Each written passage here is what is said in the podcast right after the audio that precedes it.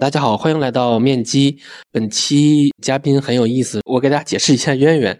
我一个朋友推给我一篇小红书的笔记，是一个哥们儿他在小红书上分享了自己一去年炒美股，然后大概亏了一。折合人民币大概一百万元的这么样一个亏损，我觉得很有意思，就加了他的小红书，然后联系了一下，打了个电话，最后我们很顺利的促成了这次线下的播客采访。我们本期的嘉宾叫光芒，光芒兄可以跟大家打个招呼。哎，大家好，哎，我是光芒，小红书上的光芒。对，然后一百万的那个 亏损的经历，我们后面肯定会具体聊啊。其实我看了一下你发的小红书，其实。嗯，经历其实还是很丰富的，可以说是一个很典型的北漂样本了。就是可能你身上能看到很多时，我一般喜欢把它叫做时代性，既有大城市的时代红利，然后又有中国互联网的产业红利，甚至还有双创的影子。然后那你看三年疫情，你也有过一些很大的亏损啊，这些其实都挺有意思的。嗯，这也是我觉得可能我们今天要聊的，不光光是亏损一百万这个事儿，把你的经历。都聊一聊，在我心目中，你的这种经历是我有限的阅历当中最美好的一类故事。其实，这是我心中的就是中国梦，真的就是一个白手起家、没有任何背景的小镇青年。嗯，通过大城市，然后通过工作。还有通过高考，当然真的深刻的改变了自己的命运。像我们在五环、北京五环这个结界里边，你身边会有太多这样的经历。其实我觉得大家都多少都有有一些幸存者偏差，嗯，但是我觉得这类经历真的是我长这么大看到最美好的故事之一。包括我本身也是其中的一个角色，对我我也很感激于此。就我觉得我们可以把这些都好好聊一聊。嗯，好的，嗯，要不你先给大家介绍一下你的经历呗？好的，好的，我简单介绍一下，我呢就是一个。我觉得连小镇做题家也算不上吧，可能还差一点儿。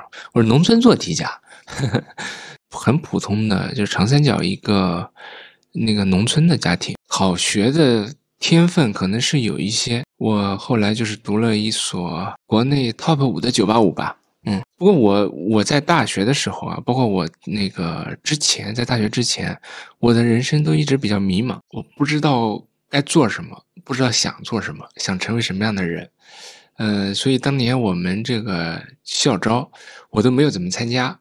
就是当时我在那个，我也在媒体实习，当时我在南方周末在一直在实习，都没回去参加。我是二零一零届毕业的，啊，其实就是零六级啊，那还是有纸媒黄金时代的一个尾巴。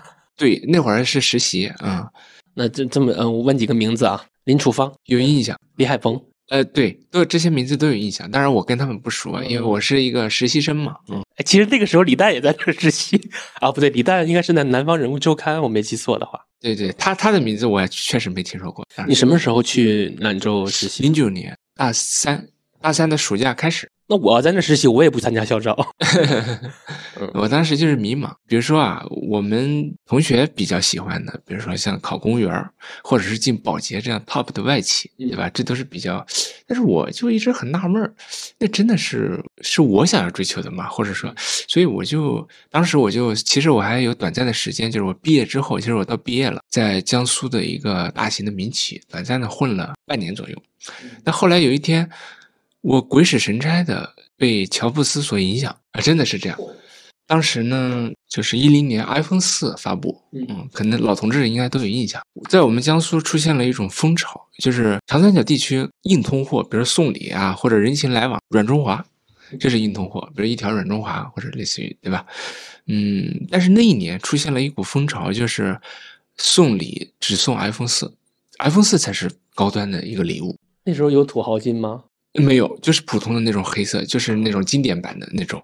哎，我就觉得很有意思这个事情。其实，在此之前，我不太关注科技领域的。嗯，但是从那个时间点之后，我就非常关注科技领域。那我就发现，我就想想做这个行业。那后来，我就一个人背着包来北京了。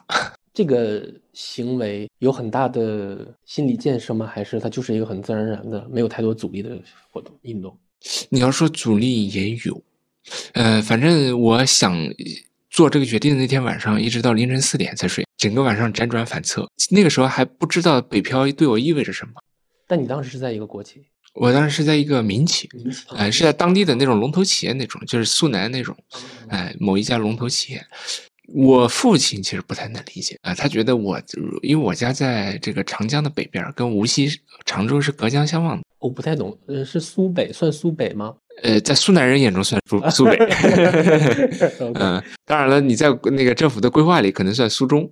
嗯，所以他希望我在就在苏南工作，然后回家也方便。我们那儿很多人都是这样的嘛，在苏南或者上海工作。那后来，但是我妈也比较支持，她可能比较了解我。嗯。后来就就过来了。那我在北京的工作经历呢，也嗯也有好好几段。比如说我刚开始也是在当时的这个某门户网站，因为我是这个新闻专业嘛，那这个其实是进入互联网行业的一个比较顺的通道。嗯，后来的话就是我就主要想做这个技术和科技相关的事情了。那后来我就去了那个搜狗。当时是作为一种工具型的一个软件，这个软件可能很多人没有用过，但是现在大家用到的很多服务啊，都跟这个有关系。比如说，我们很多安卓手机，包括苹果手机好像也有，就是你来电的时候，比如你显示这个它是一个骚扰电话，或者是一个，那这个功能就是搜狗发明的。最早我就在那个团队啊，我做产品经理，我们是用搜索引擎的方式来做这种数据的抓取和识别。那后来呢，就是也去了滴滴。哎，我我打断一下。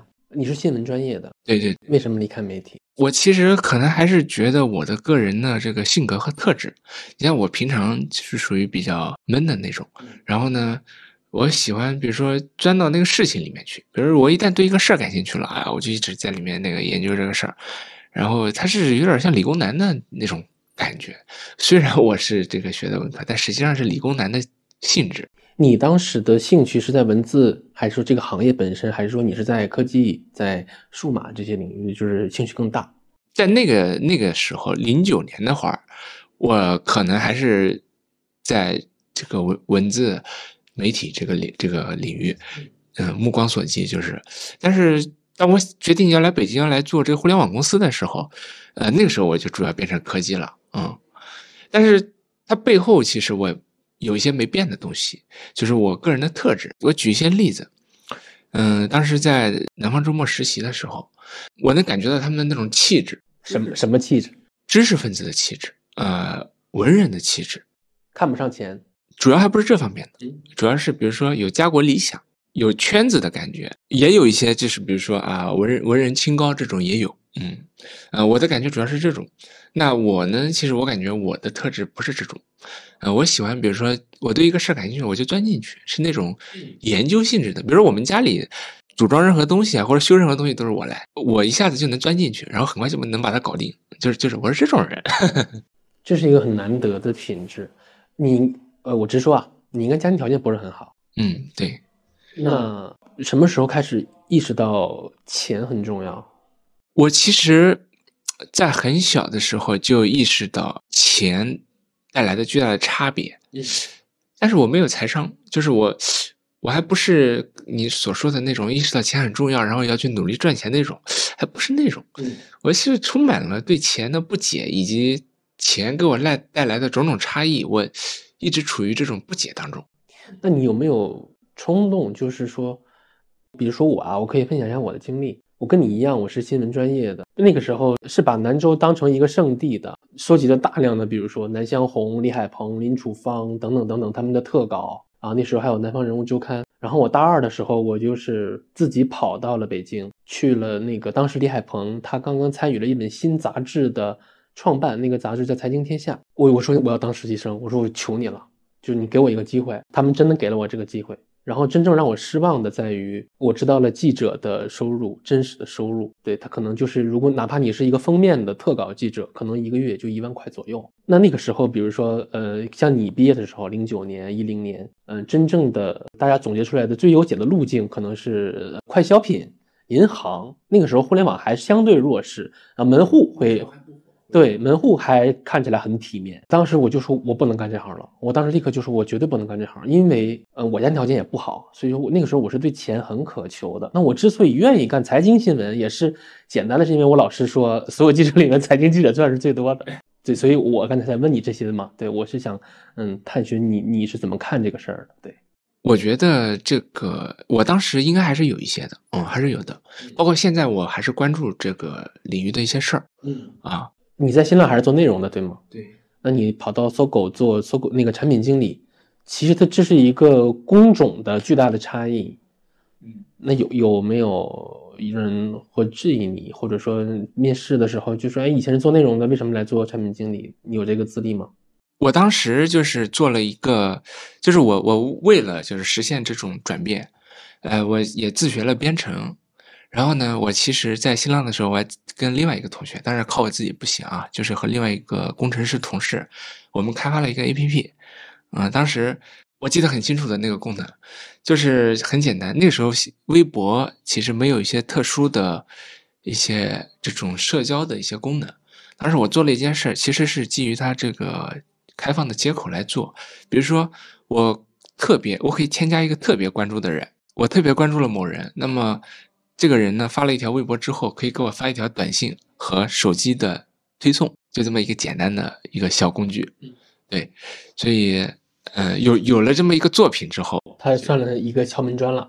呃，算是一个敲门砖，也是一个很重要的自我证明。就后来的话去了之后，因为我做的很多是数据相关的事情，我觉得挺有意思的，我就学了很多用 Linux 脚本去跑数据的一些简单的东西，希尔脚本去写那个。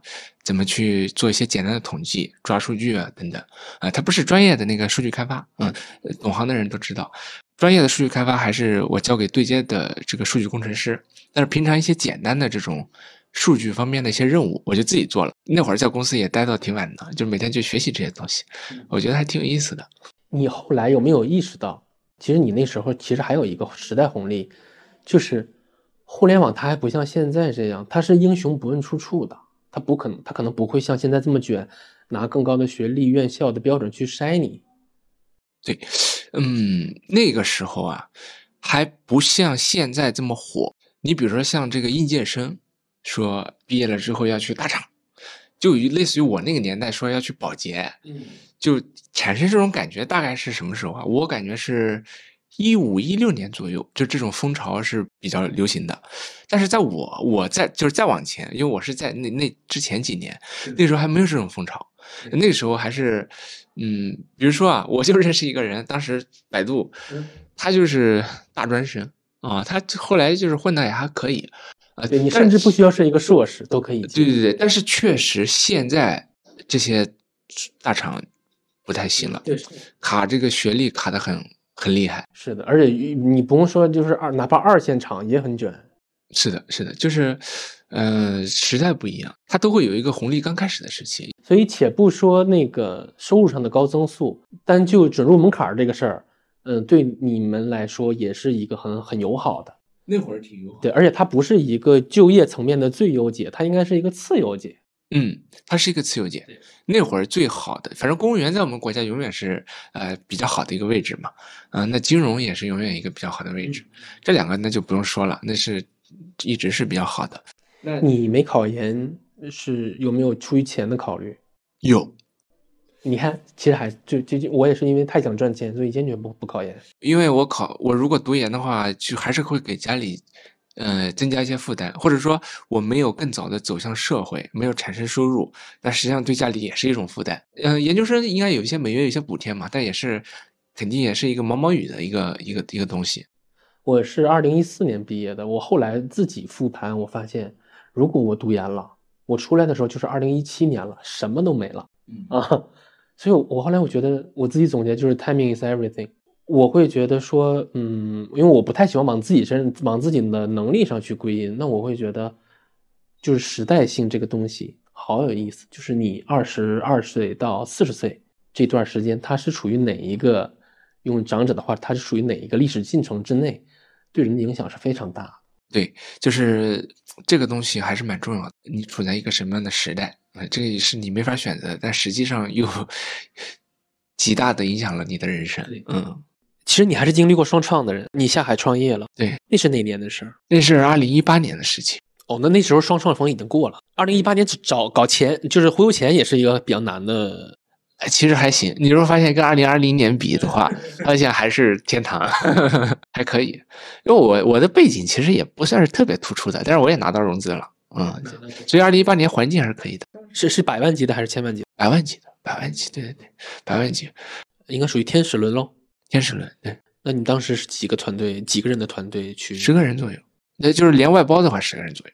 不，你拿钱的时候是几个人？我拿钱的时候只有三四个人，两三个人。嗯，可能就是呃合伙人的形式出来。嗯，然后也呃外包嘛，就是有时候也请那个别人帮忙做一些东西。嗯，哎，这个经历也挺也也对我影响也挺大的。能讲讲讲？其实也是一个典型的自我认知，呃，和这个整个环境产生的一个一个过程。呃，我当时在一家公司，就是我当时在，我是在里面做了一些成功的项目啊。那个项目呢，呃，应该我我是主导的，所以我对那个项目是非常有自信。那然后呢，我就觉得想做一些事情，就是到外面创业去做啊，所以我就去出去拉人去干这个事儿啊。当时我我也是一种特别自信的状态，嗯。那后来呢，就是去拉融资。然后拿到了，拿到了之后呢，发现就是做着做着，不是原来自己想的那样。哦，我简单说一下我做什么项目啊？当时我是想做一个社交产品，嗯，然后这个社交产品呢，还是想做一个偏向于熟人社交的一个产品，就是相当于替代朋友圈啊。但我的想法是很好的，因为我觉得这个事儿呢，它的天花板很高啊，就是因为这个事儿如果成了，它不是说一个月挣十万这种，不是的，它是。美团、微信这种级别的一个产品，你是想把它变成一个赚估值的生的一生意啊？对对对对，就是想做成平台级的产品啊。当然做着做着发现这肯定就是就不太好干了，而且那一年啊，有很多背景比我好的人，比如说微信团队出来的啊，都都有好，然后他们也在做这种类似的方向，啊，这可能也是我拿到融资的原因吧啊，就是就是有好几波人在做这个相似的事情，嗯，所以资资方呢可能觉得。哎，这个东西是不是游戏？他们也看不懂，说实话啊，这个东西是不是游戏？为什么微信团队人都出来干这个事儿？然后反正好几波，他们就觉得这个事可能游戏。哎呀，那我就投点小钱试试吧。啊，可能是这种心态。那后来这当然我都失败了，他包括那个那几个背景好的团队也都失败了。我对这个事情的一个总结呢，就是我如果下一次还要创业的话，我肯定不会做这种平台级的了。啊，平台级的是要靠命的。是要靠时代的风口和和命的。我我应该做的是平台上的一个个体，或者说是一个供应商，这是可以的。就是你你可以去预估自己的每月现金流，就实打实的，你第一个月就有收入啊。然后你努力一年摸熟了，第二年可以盈利，就这这种是比较实在的。这种实在的做生意，实际上是每个人刚起步的时候需要去做的一个事情。后来我就只干了一年一年半不到，就是一年出头吧。然后，然后我就，我当时还账户里还剩下一些钱，我也返还给资方了。有没有呃回购协议？比如说呃什么转股啊，或者是要要还钱啊？有，哎，这个事儿我也写过一一篇帖子的，就是就是当时那个老罗那个事儿嘛。其实这个是一个这个领域的常规操作，或者我们叫国内 VC 领域的一个常规操作。嗯，这就是当然硅谷现在不太有有这有这个，但是硅谷早期。也是有的，就是硅谷，因为它它人家风险投资，它上个世纪六七十年代就开始了嘛，它到现在已经五发展了五六十年了，所以它整个行业就包括道德风险的判断啊、识别啊，还有这个资金的退出啊等等都比较成熟，嗯，包括那个整个 VC 资金的来源，投你的是人民币资金还是美美元基金？人民币，人民币。对，我们就说回购这个点，就是说其实这个本身并没有什么特殊的，我也有。我那个 SPA 里就是融资协议里也有，我我记得也是六个点还是八个点的年化单利回购，嗯啊，我印象很清楚，因为我当时这个条款我专门就是挑出来，然后我还去问了就是其他行业知道的人，就是前辈，我说这这是咋回事？他妈的别让我倾家荡产！我后来我就知道啊，我也问那个机构说你这个我有点害怕，他说这都是常规的，你不用害怕。我我就心想，好吧，因为我注册的是企业，我注册不是那个个体户，我不用承担那个无限连带责任，你你也不用担保，对吧？你你签担保了吗？没有，没有，所以这个就还好啊。嗯，后我也了解了一下，反正就是一个常规操作。那其实这个在国内的创投圈，他都会这样写，他这样写，他并不意味着他真的会发起，百分之九十以上的情况都不会发起。那。什么情况下会发起？用他们行业的话说叫道德风险，就是创始人有道德风险了。用他们行业的话说叫道德道德风险，翻译成大白话是什么呢？就是跟你闹掰了，嗯，或者是觉得你贪钱了。我当时比如说我我清算的时候，呃，因为我们这种小公司、小创业公司，比如说我请外包，当时我请了一个开发就是视频特效的人来帮我做这个，他又没在我这入职，我又不帮他交社保，那我给他支付的钱，我怎么证明是一笔合法的支出？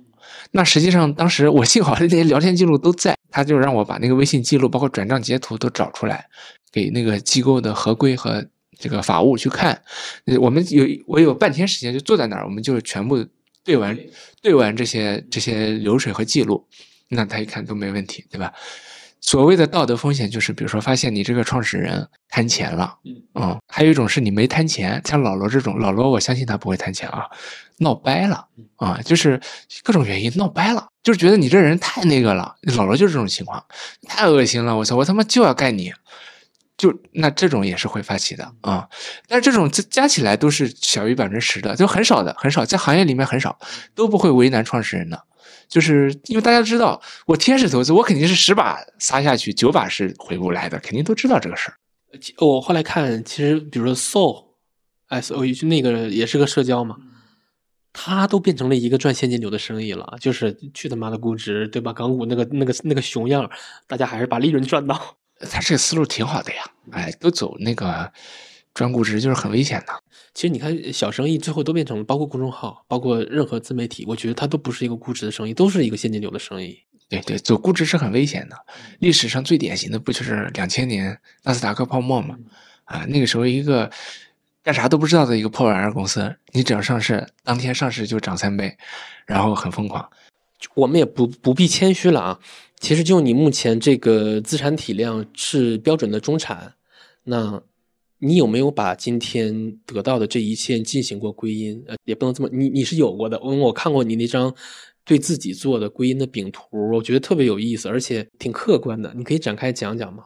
就是我那个饼图呢，实际上就是一个叫人生命运图。饼图的最下面是百分之五十的部分，就是原生家庭，然后上面还有三块，就是婚姻。百分之二十，然后买房百分之十五，工作百分之十五，那加起来就是百分之一百。那整个这个饼图里，实际上对人影响最大的是原生家庭，它决定了你的百分之五十，而且是在底座上。但是这一部分你又没法选择和改变，你投胎彩票、子宫彩票，你到哪里了？你这个没办法的事儿，对吧？那其实最上面的那三三件事是可以去选择和改变的。就只要是愿意去花时间去去思考，就是婚姻、买房和工作。那第一个就是婚姻为什么占比要比买房和工作要更高一些呢？因为我觉得婚姻正常情况下是陪伴一个人时间最长的一一个因素。因为你工作你随时可换嘛，或者是换行业都是有可能的。你那个买房也可以置换啊，而且也有机会获得购房资格或者换城市都有可能。不同的城市对于房子的资产的价值都有很大影响，但是婚姻虽然说现在离婚率高啊，但是呃反过来说，你离婚了，对你人生又是一个巨大的影响，更多程度上是负面的，因为婚姻离婚意味着财产的分割，甭管你财产有多少，你就减半了，那肯定是不好的事情。婚姻实际上对人的影响是最大的，除了对这个财产上的，这这个大家嗯都知道，另外还有一个就是。对人长期生活的人生观和生活中的感受，其实也是最也是比较重要的。为什么很多人感觉很痛苦呢？其实我也有过这样的阶段啊，因为我跟我老婆不是所谓的模范夫妻，哎，什么每天，呃，什么已经十年了，我们的爱情还在，没有那种自媒体标题存在的东西，都是很琐碎，然后很现实、很焦虑的很多事情围绕着我们。就是因为我们都是老百姓嘛，对吧？但是跟不同的人结婚，会导致你的生活状状态有巨大的变化。嗯，其中一个很重要的心理上的点是，你某个时刻，比如说你坐在公园长凳上，或者在地铁上挤地铁的时候，你就反思、回想自己的生活，你觉得值不值得？嗯，如果你觉得还值得，然后我对另外一半还是比较信任，然后觉得我们未来还是可期的。哎，那这个事儿还是有奔头。如果完全是被疲惫、焦虑、冲突、吵架所环绕，没有奔头的话，我觉得没意思。其实还真不如离婚算了。嗯，那那其实除了资产方面，那实际上对人的心理状态是有非常大的影响的。那资产就不用说了。那资产的话，我像我结婚的时候，我是没有能力在北京买房的。嗯，我的很多情况小红书也写了。其实大部分都是这样的。嗯，是的，靠我自己的工资那是也是不可能的，也赶不上这个房价的涨幅。那实际上是我老丈人出了一笔首付，给我老婆买了一个房子。虽然是婚前财产，当然因为我我是想跟他长久过下去的，所以我也不在乎这些。嗯，从法律上归属谁啥的。但是这个事情就很重要，它是一个起点，就是我老丈人他这个举动，他做了这个事儿，导致我们两人可以安心的在这个城市去工作，去规划自己的未来。有恒产者有恒心了，哎，没错，这个它对人的心理是有很大的影响的。你会对这座城市有一种心理上的牵连，终于有归属感了。呃，对你，你跟他有一些关系。那是你的第一套，那是你们家庭的第一套房子吗？是的，嗯，那是在哪年？二零一五年底。二零一五年底，timing 也还不错。其实可能刚，它可能已经涨了，但涨的还没有那么多。没错，是二零一六年春节之后开始猛烈起飞的嘛？对，这个老同志应该都记得。是的，所以这又是一个巨大的时代红利。对，这也是一个红利。呃，这而且这也是有运气的成分。我当时看看你的小红书，你把原生家庭归因为百分之五十，你的原生家庭好吗？我的原生家庭，嗯，从资产和财富的角度说不好，从我的父母对我的爱和态度来说好，就是他们非常的爱我。所以你那张饼图，它并不是说它对你的影响的饼图，而是说你给了原生家庭这么多、这么高的权重，足以足有百分之五十。嗯，其实你那张饼图我总结下来就是说，原生家庭是你的开局，工作是你的收入和支出，就是现金流量表，然后买房是你的资产负债表，结婚是你找到了一个长期的 partner。你这个解读也很有意思啊，就是如果从创业开公司的角度，也有点像这个事儿，有有有点像，还是围绕那个饼图来讲啊，就是先把上面的说完，上面的就是婚姻，然后第二个是买房，第三个是工作。那买房呢，实际上对于北京、上海这种一线城市来说，你在哪一年、哪一个位置买了一个什么样的房子，实际上对五年后的这个资产增值是有巨大的影响的，对吧？如果你选错一个。地方，你选错过，我我选错过。对，这个房子是我们后面还会细细聊的。对，工作也是，就是你进入到一个快速增长的行业，还是一个暮气沉沉的行业？你进入到是一个旱涝保收的体制内，还是一个？外企实际上区别也是挺大的，对人呢，就是今后后面十年的这个认识的提升，以及你的圈子啊，啊，你的收入啊，都是也是有有有影响的。但是这两个都没有那个婚姻重要，但是这三个呢加起来又没有下面的原生家庭重要。你刚提到就是原生家庭是一个。开局，你这个没错，呃，这个开局其实除了我刚才提到的资产和这个对小孩的爱和安全感之外，还有一个很重要的，就是这个孩子的认知。这一点我是比较痛痛苦或者迷茫的。我们人生啊，其实在这个过程当中有很多的关键节点，比如说填志愿，呃，比如说找工作，比如说跟谁结婚，呃，比如说怎么买房子，比如说进入到一个什么样的。单位和公司里，像这些问题都是属于非没有什么标准答案，但是又是非常重要的问题。那这些问题实际上它是需要一些高人引导的。但你父母在这个角色上是缺失的，他们做不到，哦，他们没有这个能力，而且我非常明确，他们给给不出有效建议。是，但这也是一个很普遍的现象。嗯，是的，就是就是这种情况，尤其是很多就是小地方，然后孩子到了北京、上海发展的，这就是很普遍的一个现象。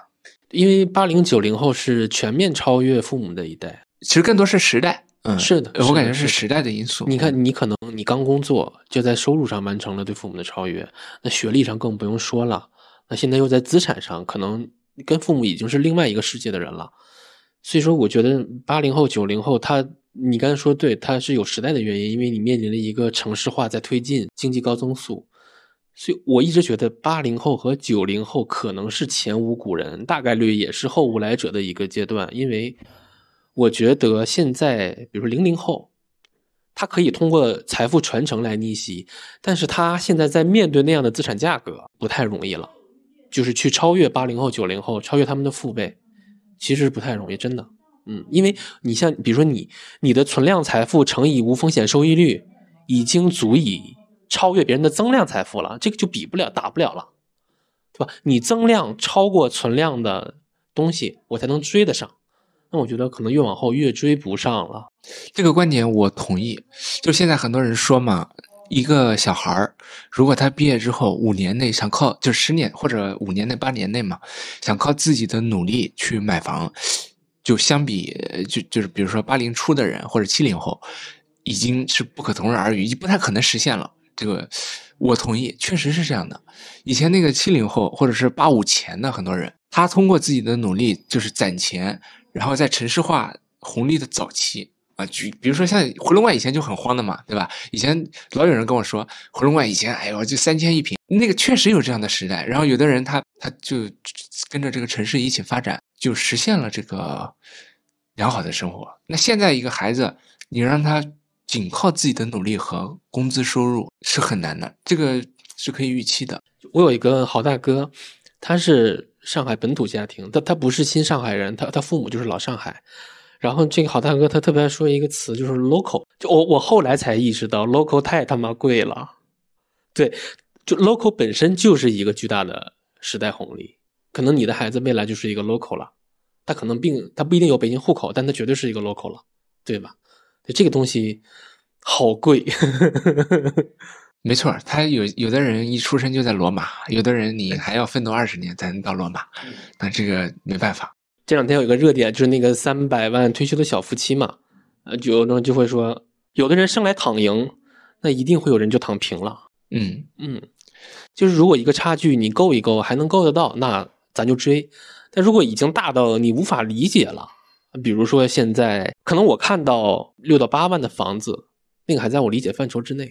但是你如果你说一个房子二十万，尽管我是一个理财博主，我他妈都有点，我觉得那有点超出我的认知了。我理解它是一个金融属性极强的产品，这些我都知道。但是我面对它的时候，我会有一种本能的挫败感。当我生出了这种挫败感，可能我会更倾向于去否定它。我觉得这也是目前舆论上对大城市的房价、对茅台这种资产价格的一种，就是那些情绪的根源就在于这儿，就是它已经脱离你的理解范畴了。啊，你每次面对他的时候，你又有种本能的挫败感，这个感觉太不爽了。我觉得这种现象很正常，因为我曾经长期在这种挫败感中。大学毕业之后啊，有的人买房，有人，但是我也没法买房，也有这种挫败感。我长期在这种挫败感中，我感觉这可能也是人生的一种经历吧。啊，如果挫败了之后呢，我就是挫败啊，那那就这样了。但如果说我就不服，我就想想。办法能不能干一干，能不能找点事情，或者是想办法改变这种现状？那对人生来说，它是一个机会，一个渡劫的机会。嗯，所以我觉得这个当然看个人的看法。你面对一个二十万一平的房价，你怎么归因呢？你你归因到自己不行，你是不是有点太苛责自己了？我当时是归因到父母不行。我问一下，就直到现在，你内心上你自己在内心的自我认同，包括你日常一些细微的不可察觉的决策、想问题的时候，你觉得你的屁股还坐在小镇青年上吗？你觉得你一部分时候还在？对我一部分时候还在。你比如说，我现在写小红书，我的角度其实还是呃站在这个屌丝的普通人的，我自己也是屌丝啊。没有那个什么歧视的意思，我自己就是。站在这个跟我有相似经历的人的这个角度，哎，我写一些东西，就看能不能帮到他们，嗯，少走些弯路，或者是避免踩坑，或者说有点共鸣也行，有共鸣就足够了，放下助人情节，哎，对对对，没错，是这个意思，就是放松的心态去做这个事儿，但是说不定有点意思。我我好奇啊，就是你当初谈恋爱的时候，因为我听下来，你爱人应该是一个中产家庭的孩子，对。你当时内心上会有一种出于穷小子的自自卑吗？我当时还真没有，可能是我父母给我的安全感，就是在感情上的安全感还可以。就是我父母他们特别爱我，啊，为了我这个读书啊，拼尽全力，包括对我关就是照顾都是拼尽全力，所以导致我在心里的安全感上还是挺足的。然后我就在这方面脸皮还挺厚的。那这种心态挺难得的。我是学院派爱情，就是我出校门的时候就已经有很稳定的情感关系了，然后我们也一直走到了现在。然后我也是一个穷小子出身，那我当时就是上上班的时候，我就听我那帮女同事的择偶标准，我当时自卑到想把头埋到电脑里。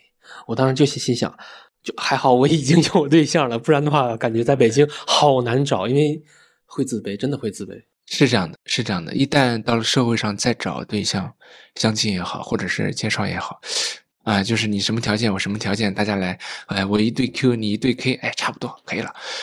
我我倒不太希望就是把经济条件这么归因。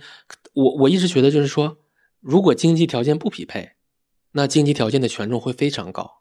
但经济条件匹配了，他的权重立马就会降的很多很低，因为还有呃，他看性格啊，对各方面啊。但是如果你不匹配的话，这个事儿会，它会是一个门槛儿的。嗯，没错，嗯，尤尤其对社会人来说啊，没错。反正从现实来看，大家肯定先看经济，然后呢，再看就是其他方面是否合得来啥的。你是学院派爱情吗？不算，我是我跟我老婆都是工作之后，我们当时也是同事，嗯。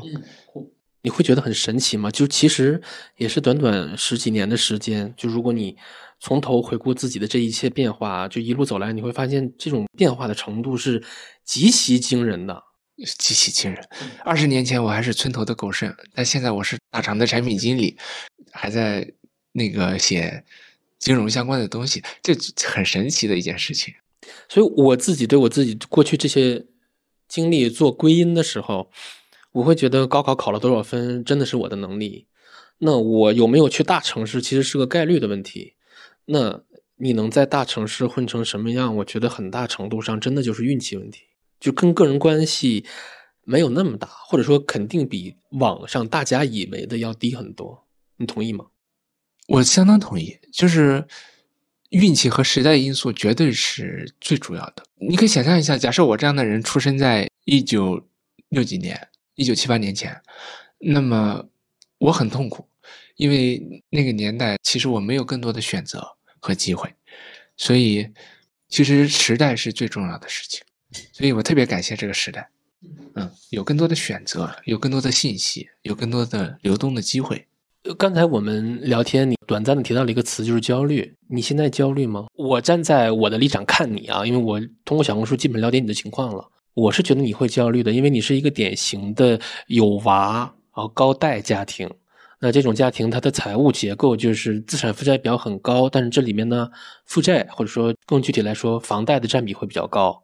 你是你是高收入的，但同时呢，你有很强的负债约束，你你又是高支出的，所以可能你是低低结余的。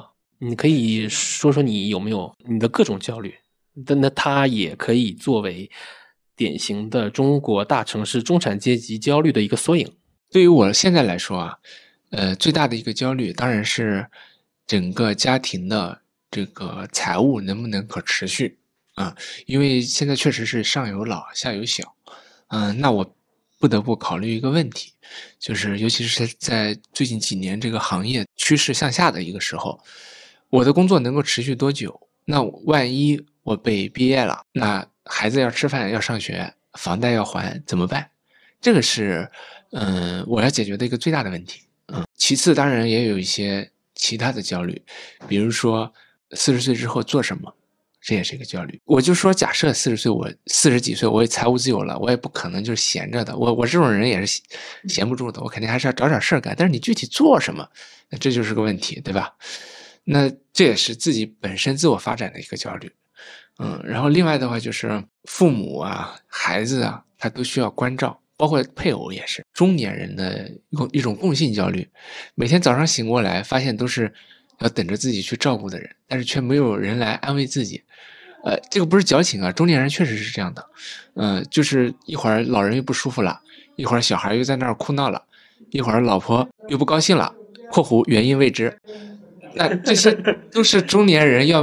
面对的这种情况，它是一种共性的焦虑啊。我自己的应对之方呢，就是，首先我要把我平常的思考或者和做事，更多的是解决刚才说的第一种焦虑，呃，其他的，呃，焦虑花的心思相相对少一些啊。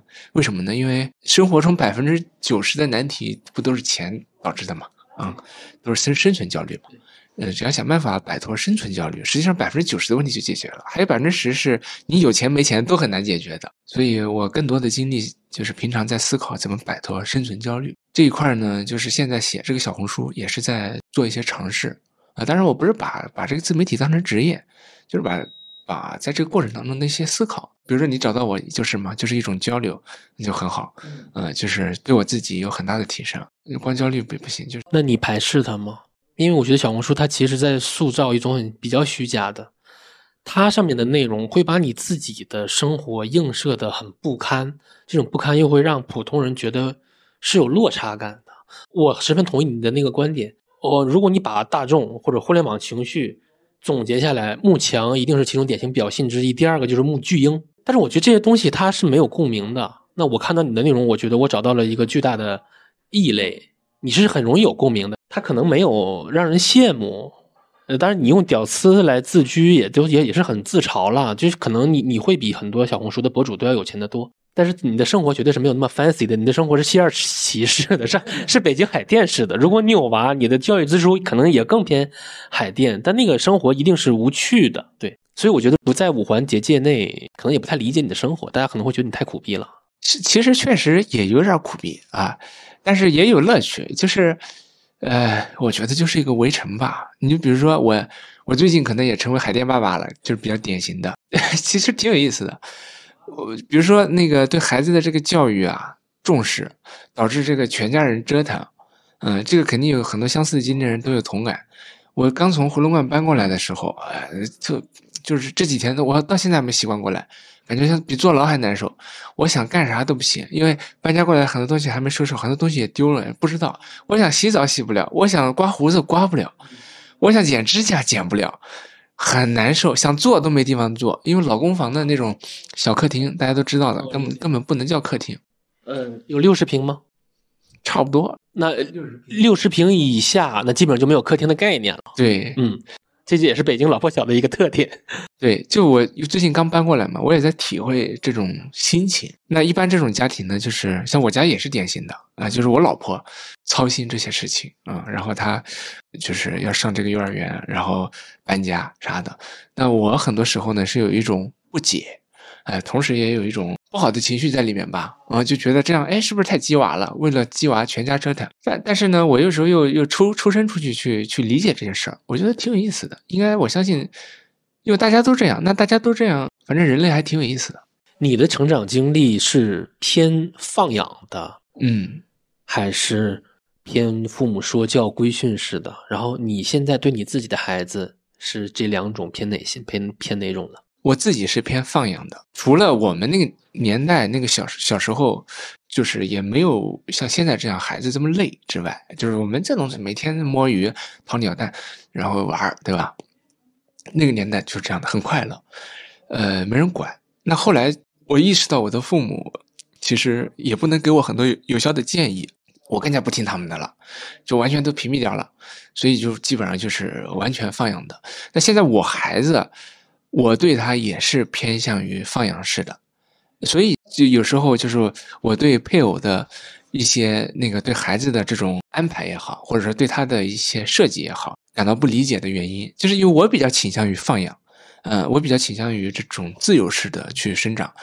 其实从理念上，他也认同我啊，他也他也认同我。比如包括你小孩上蒙氏幼儿园，蒙氏就是蒙特利梭，他也是一个让孩子自由成长的一个一个环境。但是呢，他会去做很多我做不了的事情，所以他在这方面操心更多一些。而我仅仅是理念上，所以这就是父亲和母亲的区别。我说我自己两点想法啊，就你有没有发现，一个被放养长大的孩子，他人格上是更坚强的，因为他是自洽的，他不像那种规训式长大的，父母给他定了太多的标准，好坏的定义。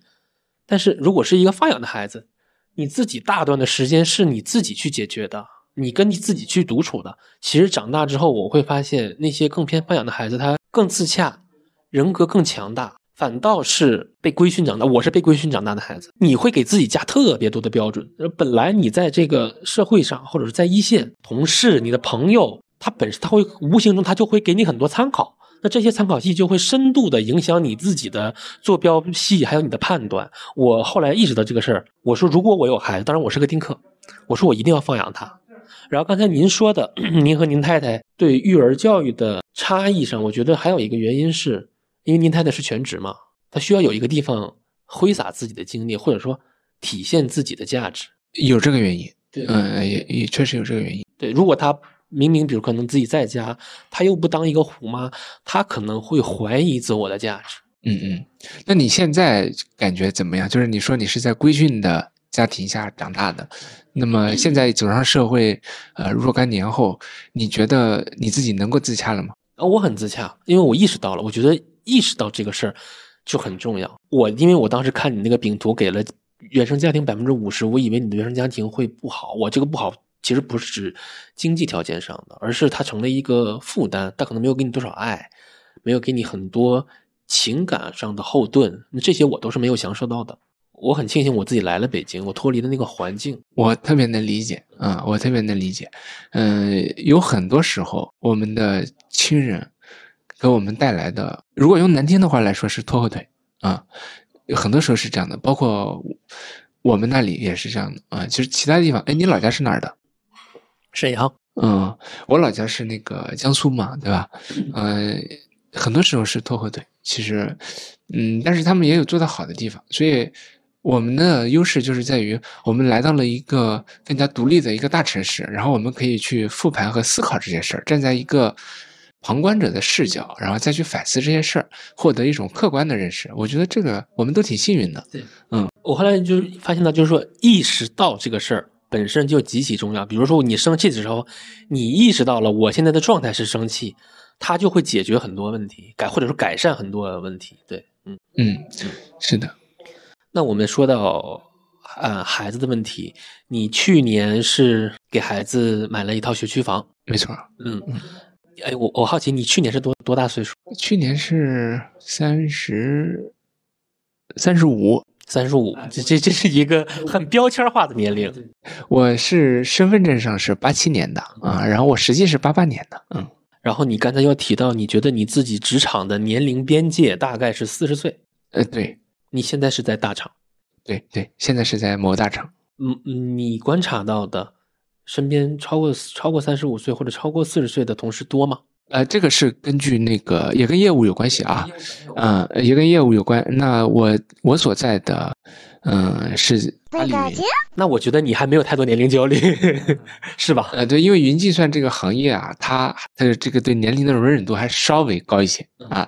你像，比如说 IBM 啊，或者微软，他们很多做这种啊数字化咨询或者说解决方案的啊，很多年龄是比较大，因为他需要一些经验，所以这个行业就是这个子行业。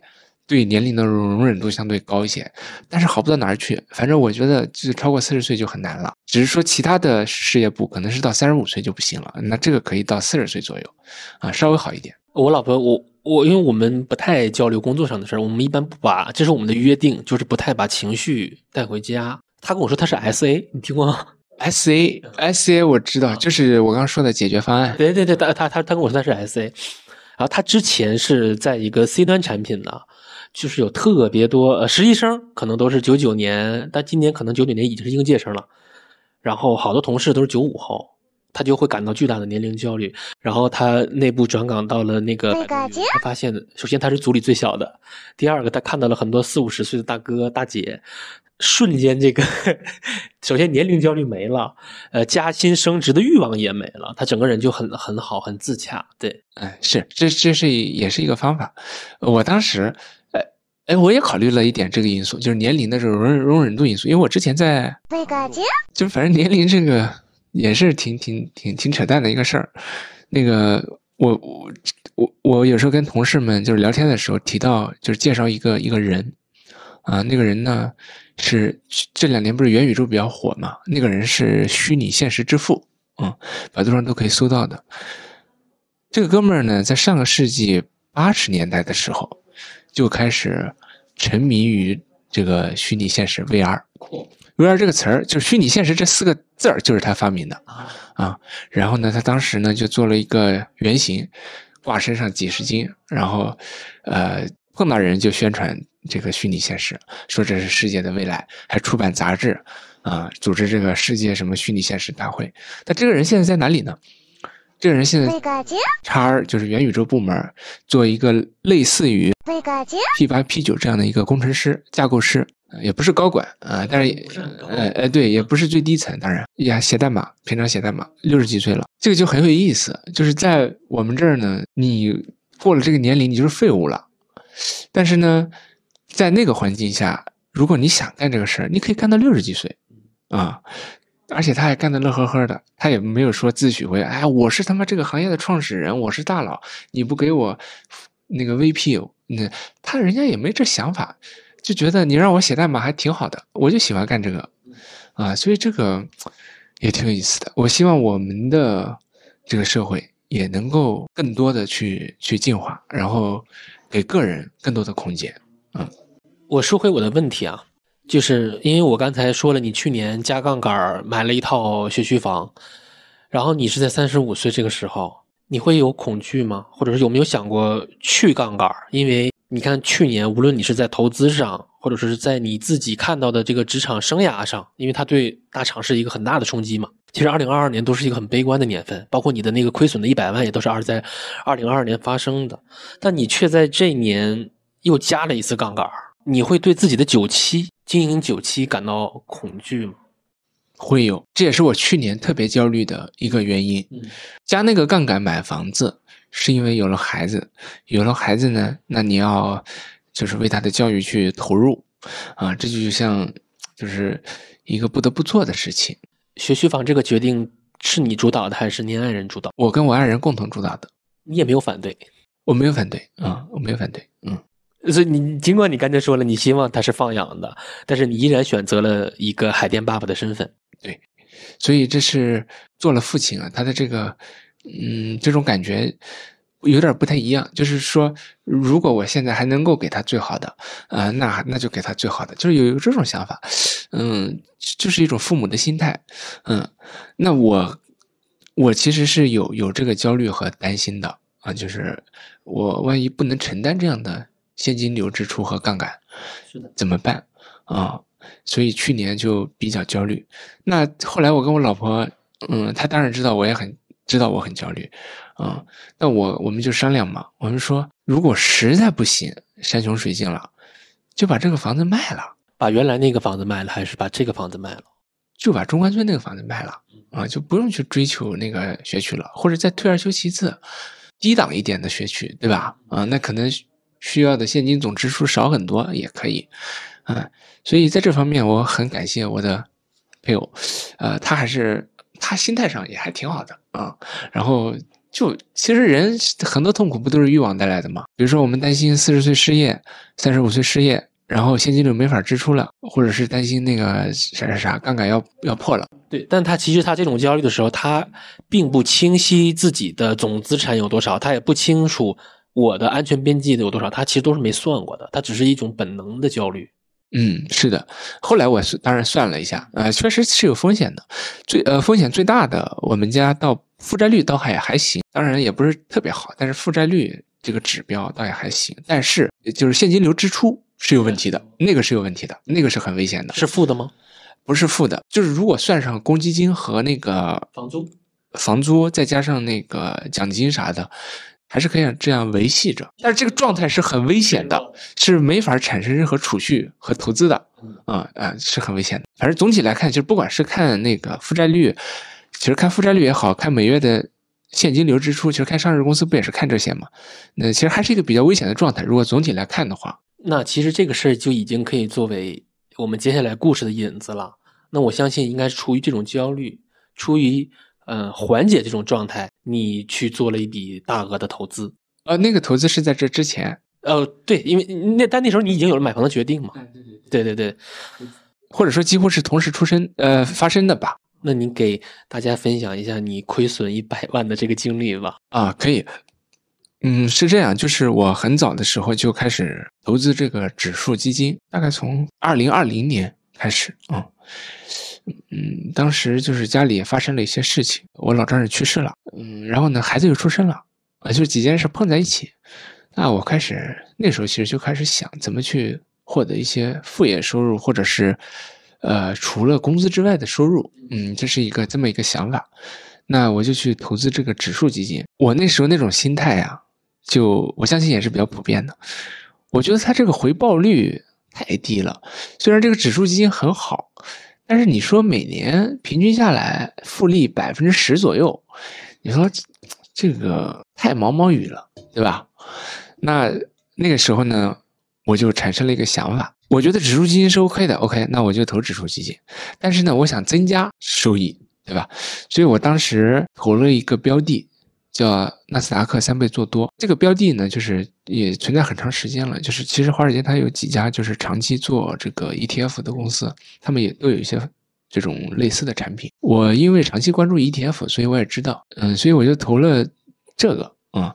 呃，我给大家解释一下，呃，这个它并没有加了杠杆儿，它只是放大了波动率，它可以把纳指一百的波动率放大三倍。哎，对对，你说的很对，就是它不是那种意义上的杠杆，就是我们说说那个用券商的杠杆叫加 margin，对吧？然后或者是叫融资融券，或者港股的，或者叫涡轮，反正说法可以有很多种，但是它的本质就是那种杠杆的本质是，你跟券商借钱，并且你提供一定的抵押品。对，但是我我知道那种是有危险的，是有可能会爆的，所以呢，我就通过负债的方式来来加杠杆，就是我我投入了一部分消费贷，主要的是公司给我发的股票收入，然后另外也投入了一部分的消费贷，啊，通过这种方式加了这个杠杆，然后这个杠杆呢是这个标的的那个所在的基金公司帮我增加波动率，它是通过一些期权啊一些操作，你额外加杠杆就是不会遇到 margin call 的问题，对。对，所以还不是那种彻底爆掉的那种，避免了那个最惨的结局。那个最惨的结局，那是彻底回到解放前了啊啊！但是我这个虽然也是比较惨，但是还避免了那种情况，嗯。所以后来其实两年的这个情情况啊，都挺好的，就是这个标的的回报情况。你在二零二零年 Q 一四放水的时候就已经开始做这个了。二零二零年 Q 三我记得很清楚，是九月份干这个事儿的。那你二一年赚嗨了？没错。啊，是这样的啊，那那后来不就蕴藏着一些风险吗？啊，当然我就很自信了嘛？我就觉得自己老牛逼了。那我们一点一点按着时间线把这个决策过程梳理一下。呃，到二一年你应该是很很世界巅峰的状态。然后三月份你听到了美联储加息，然后你听到了俄乌战争，当时你是有一个巨大的盈盈利的，然后你的仓位又很大。那那个时候你你的考考虑是什么？那时候我就是赌性上来了。我觉得这个事儿对，应该不至于说我买房的时候，然后这个就正好就跌得很惨。我是赌赌这个问题，我觉得它是一个概率的问题。就比如说，我们说美国上一次那个大通胀是上个世纪七十年代，对吧？七十年代开始的，到一九八二年结束的。那那个我就看到很多新闻说。啊，现在这个不至于是那个那个时候，然后说现在加息有点太猛了，肯定会马上会结结束这个这个节奏。但实际上我陷入了这个怪圈里面，就是当你的人性一旦这样了，你会选择有利于你的信息去接受。呃，比如说那个女基金经理叫木头姐，对吧？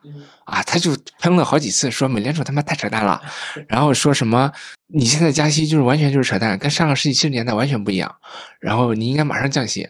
呃，另外还有其他一些人，那实际上呢，这个事情本质是我的人性倾向于接受对自己有利的这种信息，啊，低估了这种整体的这种信息。但是另外一方面呢，就是由于我不是专业的这个金融从业者啊，呃，这个专业和不专业还是有很大区别的，有很大区别。所以呢，一个非专业的人最好不要根据这些消息和新闻去判断自己的。持仓去决策自己的持仓或者接下来的一些呃操作，这是非常危险的。就包括专业人士里能够做到这些的，都是凤毛麟角。所以我包括我现在就是接下来嗯尝试去写一些东西，我也尝试从普通人的角度，简单一些的，不要去每天判断这些东西，那个是不适合普通人的。嗯，所以我当时就赌了吗？那赌了不就惨了吗？毫无疑问就是赌失败了。等我房子要交割的时候。这个走势很惨的时候，啊，就是就就是一个很常见的千千万万每天股市都在发生的一个故事，我也成为了其中的一员。也就是说，你订了那套海淀的学区房，它的比如说，嗯，过户的时间决定了你那个时候甭管亏了多少都必须卖，我必须输出。对，好，我们先不说你割肉的那个，因为你一定要卖嘛，我们先不说那个那个环节，你什么时候意识到完了？这把大局已定了，就是房子快交割的那段时间，还有一个月左右要交割，我就知道大局已定了。那几天我每天精神状态都很不好，然后我老婆也看出来了，嗯，就 就挺有意思。他有埋怨你吗？埋怨肯定是是有的嘛，但他总体还是一个很乐观的人。然后他就跟我一起去商量解决方案。嗯，我们就就凑钱，先把这个流程先走完，就是过户的流程先走完。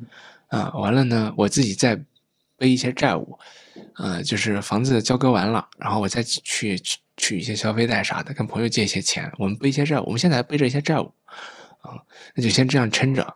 那反正如果真的到山穷水尽的那一天，比如说，呃，工作的现金流也有问题了，那我们就放弃其中的一些资产呗，对吧？反正北三线房子我今年肯定是要卖的，嗯，那中关村房子实在不行也可以放弃的。就是我们如果心态能接受这样的话，我觉得就还好了。嗯，反正我们也有自助的，对吧？对，是的，就是保底还是有的。是的，所以很多时候它是一个欲望的问题。其实你这个是一个很经典的例子。第一个，你是加了杠杆儿；第二个呢，呃，你不仅加了杠杆，你还放大了波动率。嗯，对。然后呢，你的钱又不是一个长期资金，它是一个有明确需求的嘛？那你的你的钱的久期越短，其实你对波动的容忍度是非常危险的。嗯，没错，没错。实际上我犯了好几大错，在这个事情当中。对，还有，但而且这些东西都都是可以足以写进教科书的，因为它太典型了。还有一个问题就是盈亏同源。如果你没有二一年的那个自信，你可能二二年你也不会这么坚持。哎，对对对。所以啊，我现在对于投资的认理解，投资最难的，倒真的不是说我们去学习一些财务的知识、金融的知识，或者说一些其实也是常识了。那些真不是那些，或者一些复杂的，就是一些操作和衍生品的一些规则，那些都是都不是最重要的。最难最难的就是人性。人性就是说，我们都是普通人，你怎么去呃了解自己的这个人性，然后怎么去克服自己的人性，怎么去做相应的这个规避，规避掉这个人性的弱点，这个是最难的。就是其实其他的都还好。这个其实是真的是最难的，包括专业的金融从业者也是，这个对他们来说也是最难的。嗯，你包括我最近刚有一个顿悟，我真的意识到真的是反人性的这个事情。比如说投资啊，我们任何一个人，我可以保证百分之九十九点后面也是六个九的人，我们投资任何一个东西的时候，上来最关注的事情是收益，而且是而且是看它涨多少。比如说我们我们讨论房子，说啊这房子零五年买的，现在涨了十倍，北京的一个房子是吧？是涨了多少？那那个股票我啥时候买的？然后现在涨了多少？涨了百分之五十还是跌了百分之三十？但其实这个思路是错的。我插一句啊，因为你是买过二手房的，你应该经历过那种暴击时刻，就是呃，二手房房东量房本的时候，因为他可能是买的很早，你会发现人家的上车总价一百万、两百万，然后六七百万的甩给你，就那个时候是非常搞人心态的，对。我们每个人去去做投资的时候，第一反应都是这个东西涨了多少，跌了多少，能涨多少，能跌多少。其实这个思路是错的。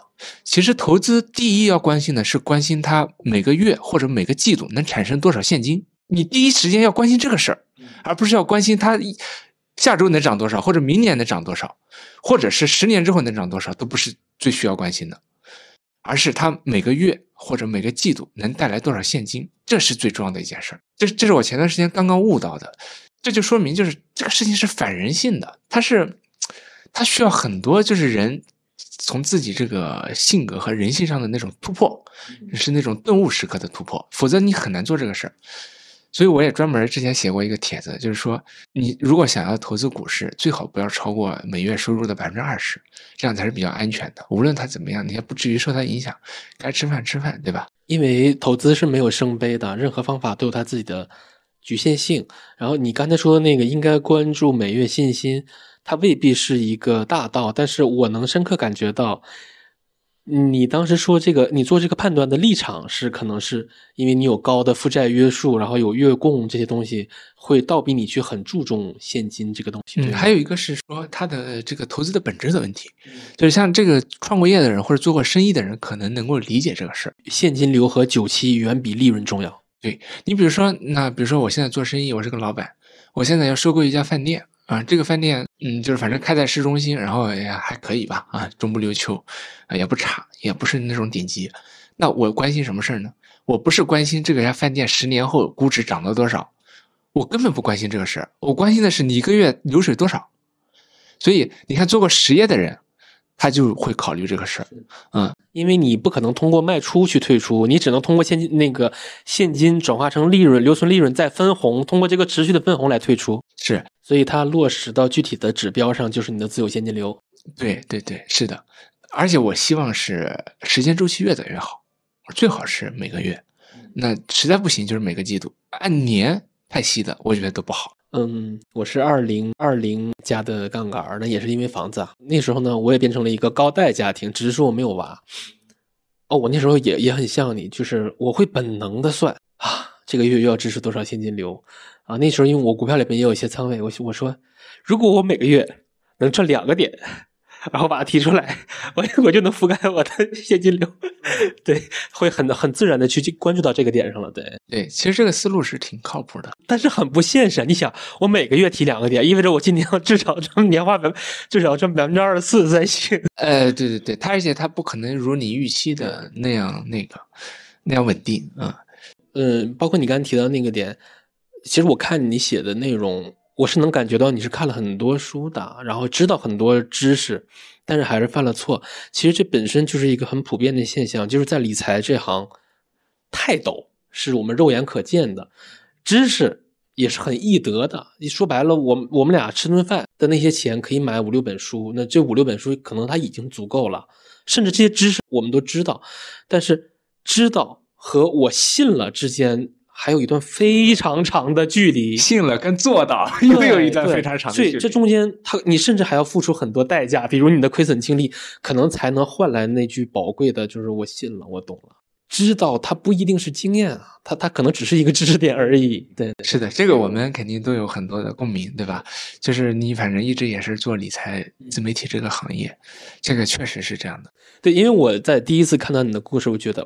首先我是不信的，因为我觉得是编的，因为太他妈典型了，就足以写进教科书的。嗯，我我分享的都是真实的，只不过我写的时候可能写的比较俏皮一点，有一些。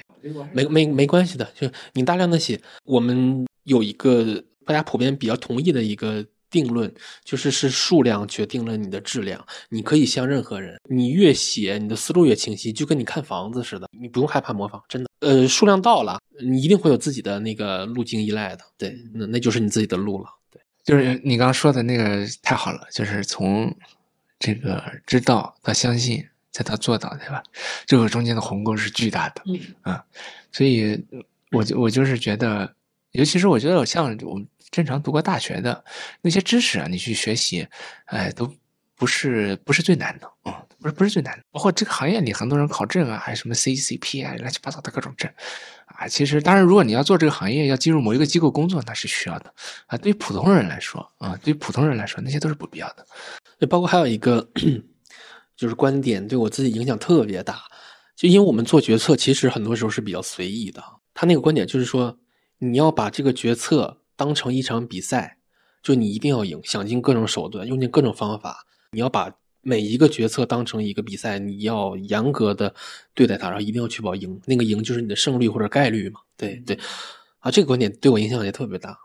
嗯嗯，呃，他这个观点背后还有一个观点，就是那帮人实际上不太在乎钱。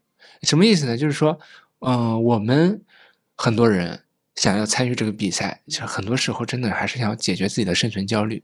嗯，我现在手上有一百万，我心想我有一千万了就会幸福一些啊，我就可以换个大一点的房子了，改善家人的生活了。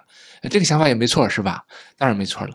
呃，我们很多时候是有是有这种思路，但是那帮人，那帮人就你就包括老八，呃，包括那个约翰邓普顿啊，也是一个著名的基金经理。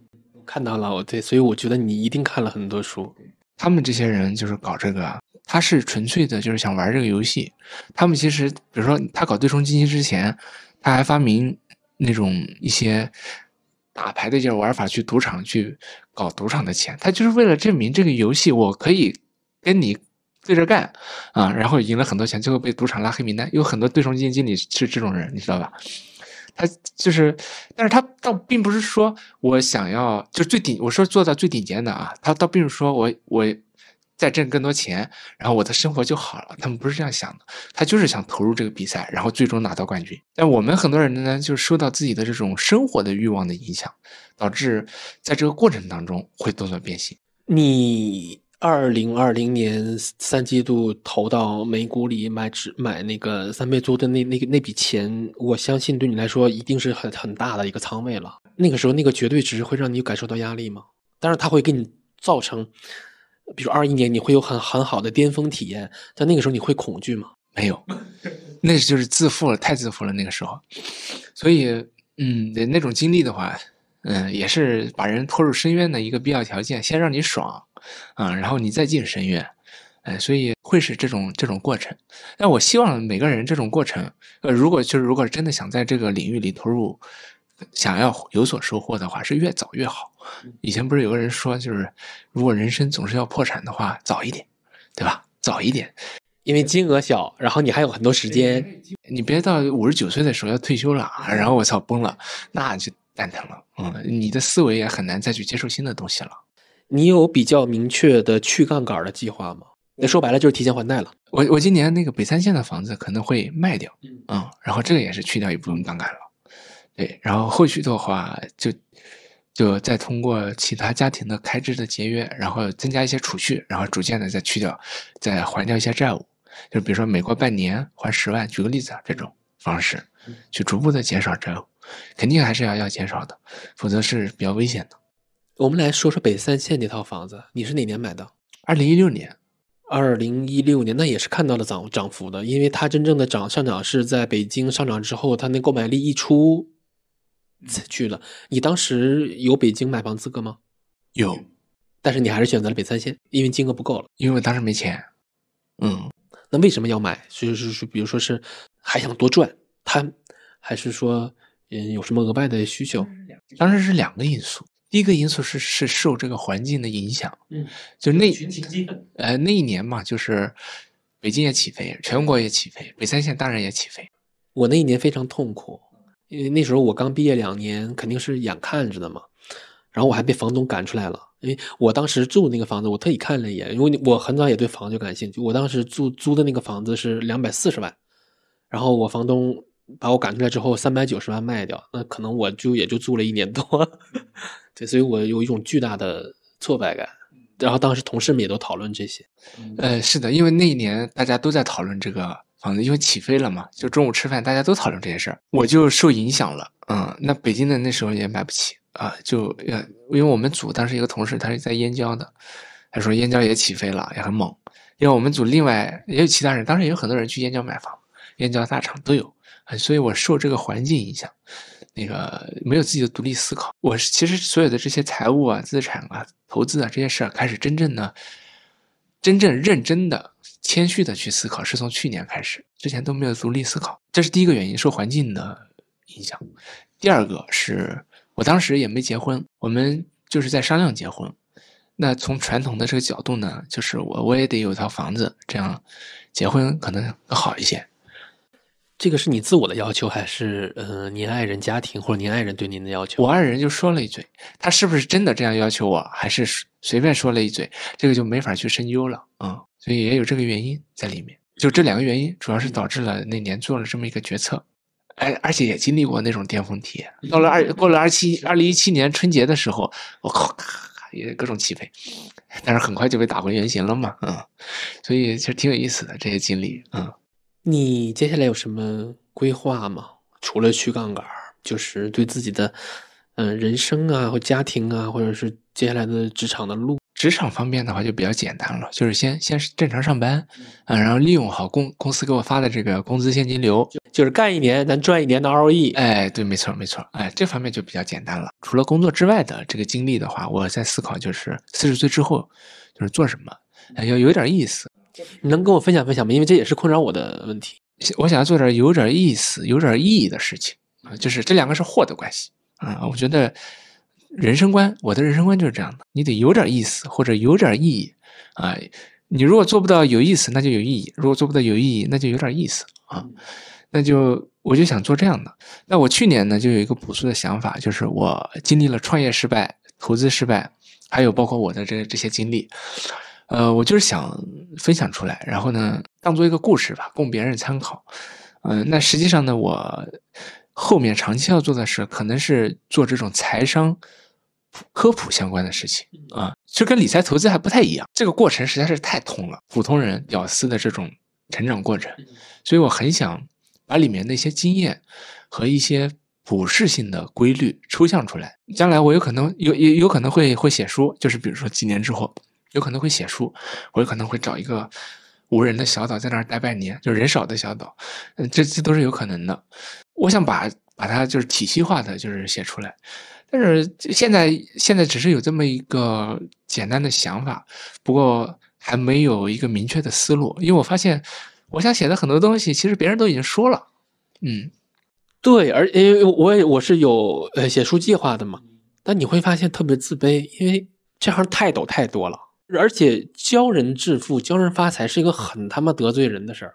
我的思路就是说，我充其量写一个路标，就是比如说，哎。当你接触到一个概念，比如财务自由，嗯，比如呃经营九七，那我我会给你提供一些我在这个这个标签上的研究的路标，我看过哪些好东西，我我可能给你解指立一根路标，就仅此而已，我也不会教你什么，或者是说教似的，因为我觉得真真的不配，嗯，太多太多了，真的。是，那那这个我自己的这个职业方面是这么想的，然后另外就是职业当然跟人生也是关联的，我人生的一些规划也是，就是我希望到四十几岁之后吧，呃，四十五岁之后可以不用为钱而去工作，就是所谓的一个低标准的财务自由。嗯，那你对此的定义是什么呢？就是他。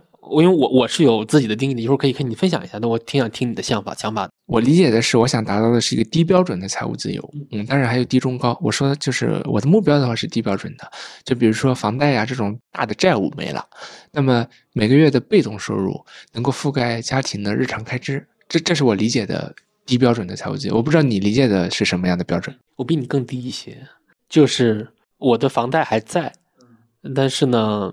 嗯，可能公积金加上房子的收租是基本上可以和房月供紧平衡的。这样的话呢，正常人你说你糊口饭赚赚口饭钱是没有任何问题的。对，所以我我的财务自由标准就是，嗯，我的资产负债表里面是有一块资产的，可能体量还还 OK。然后呢，我的负债是很可控的，因为房租肯定是随着比如社会平均工资。他俩可能是看齐的，你比如说一个年轻人，他把他收入的三分之一拿出来租房，现在把那个工资给我了嘛？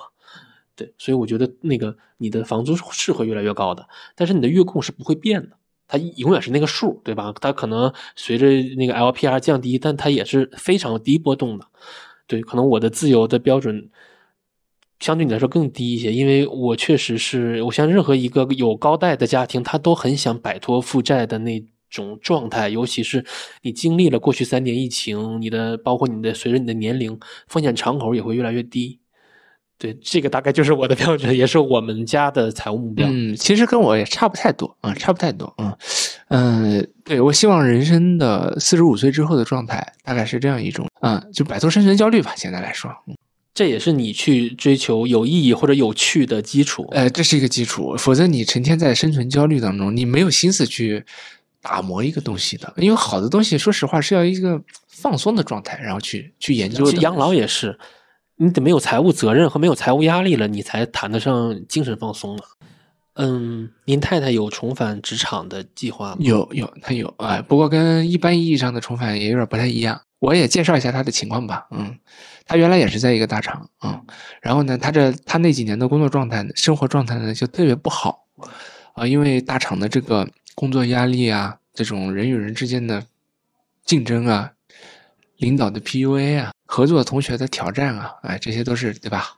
嗯，你懂的，你老婆肯定会跟你说这些事儿。嗯，所以他的状态非常不好。当时有了孩子之后就辞职了。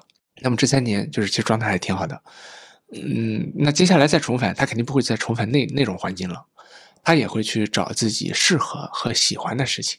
啊，他他不会再重返大厂去做那些工作了，我也觉得挺好的，没必要把人的精神整天处于那种一种那样一种状态中。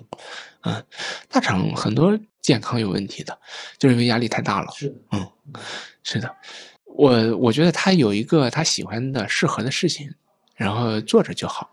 呃，他不一不一定说能挣多少钱，但是如果能够做的比较开心，啊，同时呢有一份事情。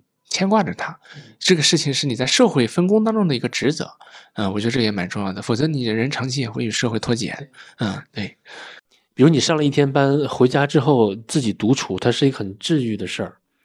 但如果你长期独处，它是一个非常消耗的事儿。哎，对对对，人他不能与社会那个脱轨嘛，人还是社会性动物。这你看那个犯监狱里，他对人的最大惩罚不是说把你打打一顿，是把你关到一个小房间里待十天，那是最大的惩罚。那所所以你甭管是工作上的，然后生活中呃亲情友情各方面有一个平衡，都有自己平常社社交的一个对象。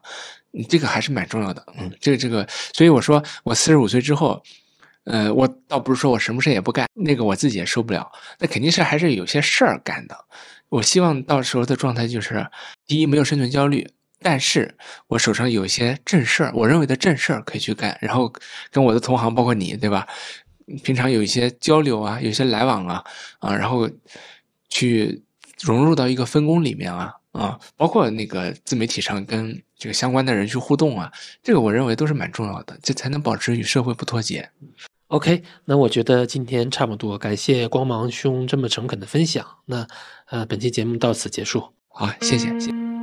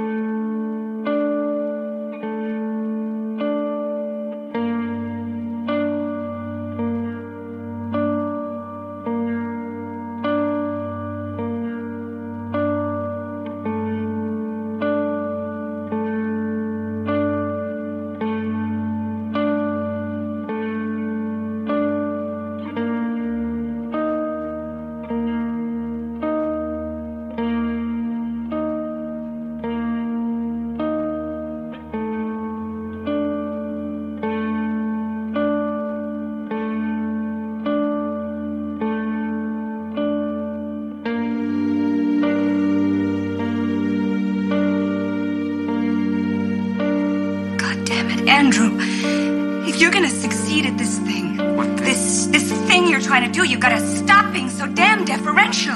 I can't help being deferential. It's built in. Then change. Change? I have changed. I don't mean on the outside. Change on the inside.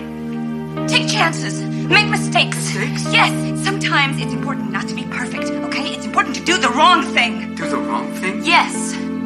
Why? Oh, I see. To learn from your mistakes. No, to make them to find out what's real and what's not, to find out what you feel. Human beings are terrible messes, Andrew. I'll grant you that. I see. This is what is known as an irrational conversation, isn't it? No, this is a human conversation. It's not about being rational, it's about following your heart. And that's what I should do. Yes. And you have a heart, Andrew, you do. I feel it. I don't even believe it sometimes, but I do feel it. And in order to follow that heart, one must do the wrong thing.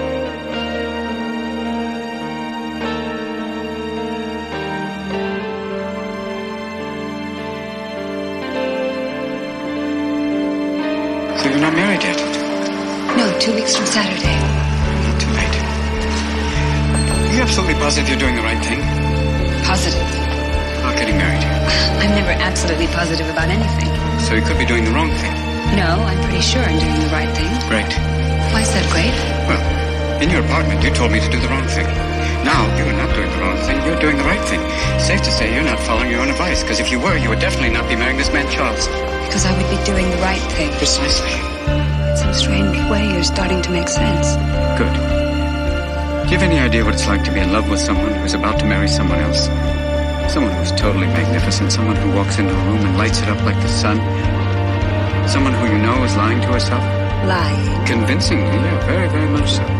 About what? That you don't love me. When I know, at least in some way, you do. And how do you know that? Portia, I have done everything, inside and out. That stuff doesn't matter to me. Well, something matters, because I have to believe if nothing mattered, you'd love me, and not some man whose chin could sink the Titanic. What? See? It's true, isn't it? Sorry. Does he light you up like this? Does he make you laugh? Nobody makes me laugh. Good. Then admit it. Admit that you love me. Give me one kiss. All. One quick kiss. Just one kiss could not jeopardize a glorious marriage. Besides, it would also explain to me why your pulse has just jumped from 66 to 102 beats per minute. Your respiration rate is doubled. You're putting out clouds of pheromones, Portia. Fair to read me like that. I know love isn't fair. Reading your heart. I'm asking you to follow it. Begging you. Begging is supposed to be humiliating, but I don't care. I love you, Portia. I loved you the very first moment I saw you.